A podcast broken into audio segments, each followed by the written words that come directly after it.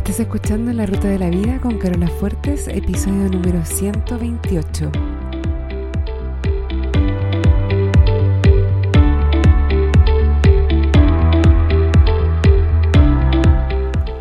Porque lo importante no es el destino, lo importante es el camino.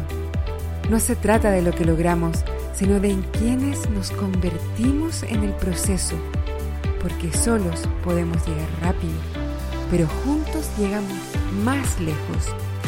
Te invito a compartir el camino. Bienvenido a la ruta de la vida.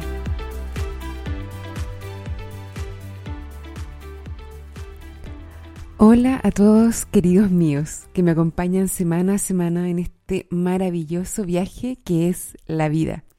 Espero que estés fantástico y que donde quiera que estés, a la hora que sea que estés escuchándome, con quien sea que estés en este momento, pares un segundo, sonrías y reconozcas como el excelente ser humano que eres.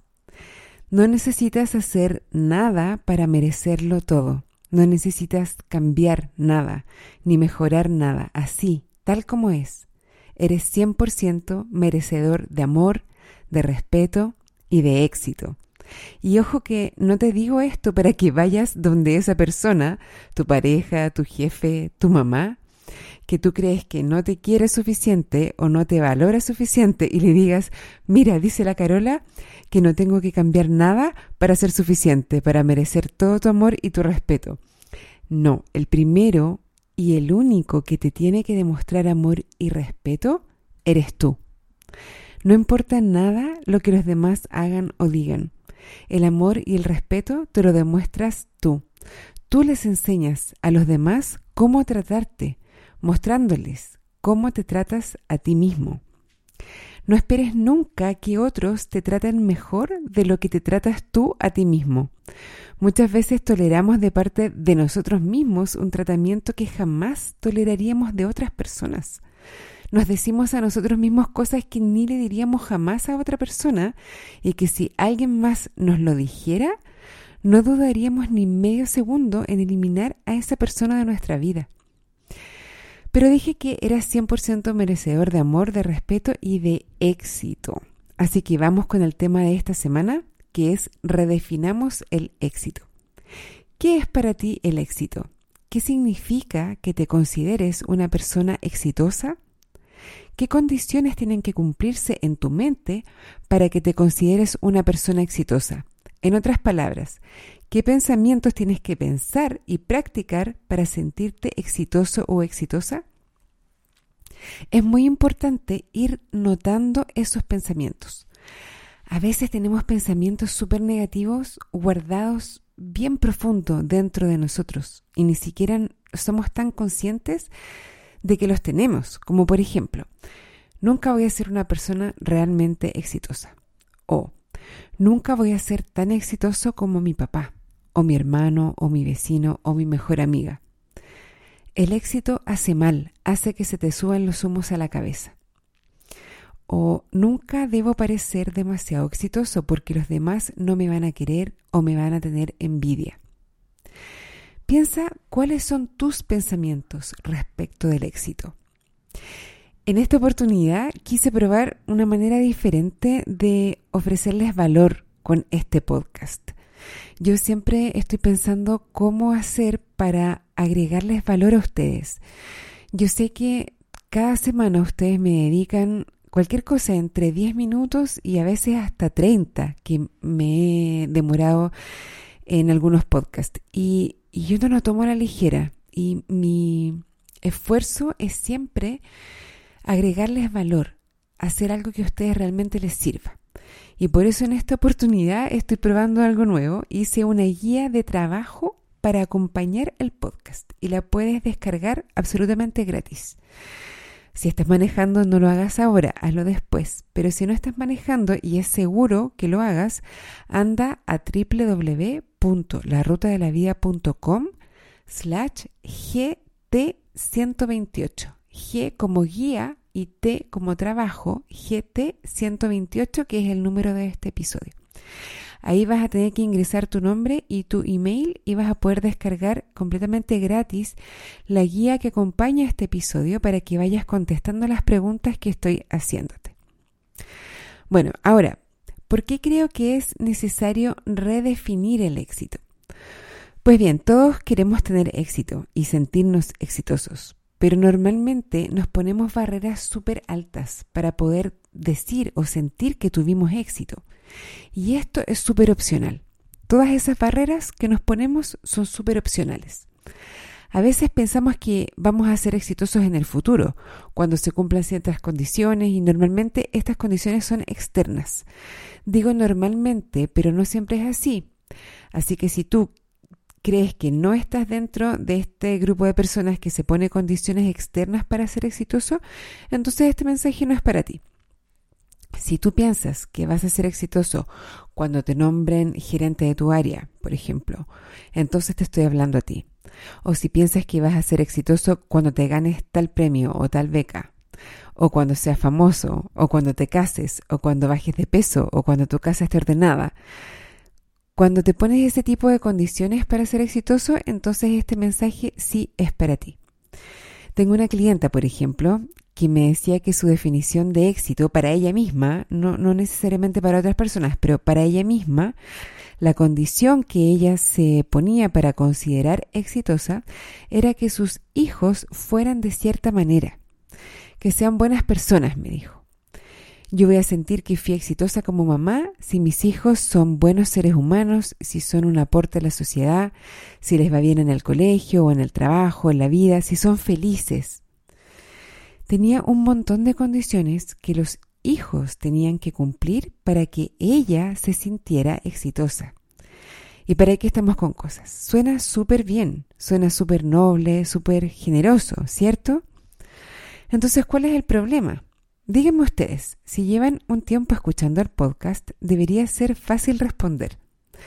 El problema es que cuando un hijo tiene un berrinche, o se saca una mala nota en el colegio, o le va mal en el trabajo, o le va mal en algo, o no es feliz, si tiene algún problema, si en otras palabras tiene una experiencia de vida humana con todo lo que esto conlleva, entonces mi clienta empieza a tener problemas para sentirse exitosa.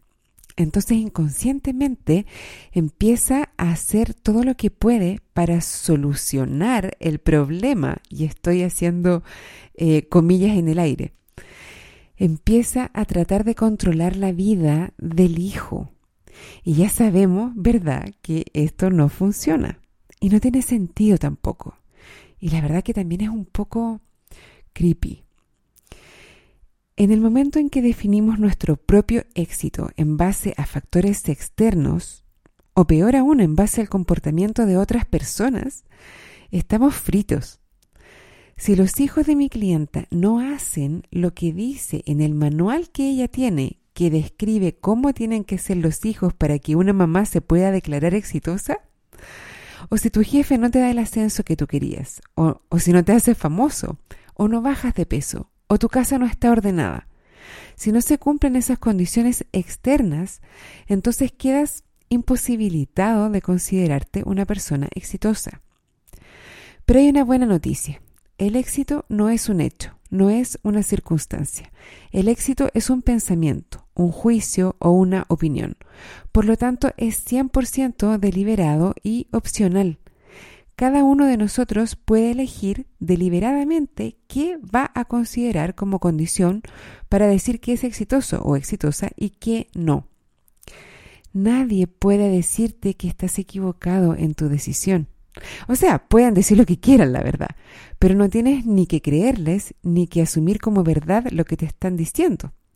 ¿Me explico? Bueno, de hecho, si alguien te dice que lo que tú elegiste como criterio para decidir que eres exitoso está mal, puedes decirle que está muy equivocado o que está tal vez muy confundido o que no está entendiendo. O puedes dejar que estén equivocados sin decirles nada. Da lo mismo. Lo único que importa es lo que tú decides respecto de tu éxito. Es tan buena noticia. Es lo máximo ser un ser humano y poder decidir todas estas cosas a tu completa voluntad. Entonces, ¿cómo podrías redefinir tu éxito?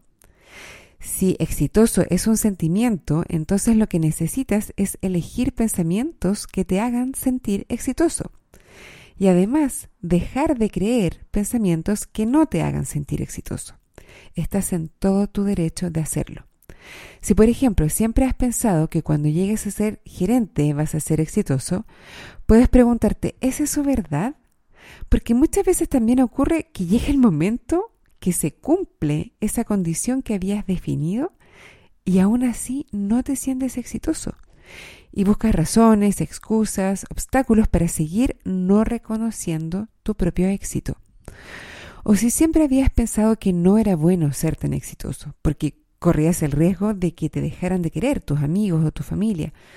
Pregúntate también si es verdad, realmente, si es verdad que te dejarían de querer. Y si la respuesta es sí, entonces, ¿qué tan importante es para ti conservar el amor de alguien que necesita que no seas exitoso para amarte? Por lo general, en todo caso, son solo películas que nos pasamos nosotros y no tienen mucho fundamento en la realidad. Una vez que has identificado y examinado tus creencias respecto del éxito y has elegido las que te sirven y has desechado las que no te sirven, entonces es el momento de redefinir proactivamente lo que significa el éxito para ti. Tienes derecho a dejar de pensar y de creer todo lo que atenta en contra de tu capacidad para considerarte exitoso. Tienes mi permiso.